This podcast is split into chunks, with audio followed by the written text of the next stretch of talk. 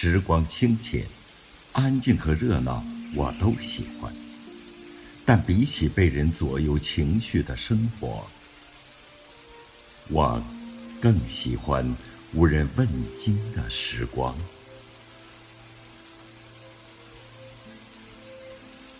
一个人最好的状态，就是独处。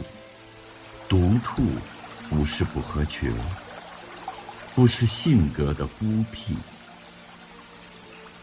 而是灵魂上的独立。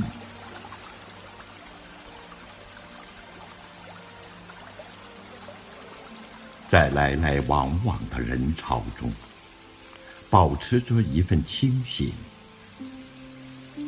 听取自己内心的声音，尊崇内心的选择，安静自在，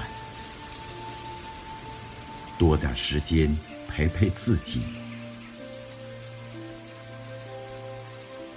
与大树和小溪做朋友。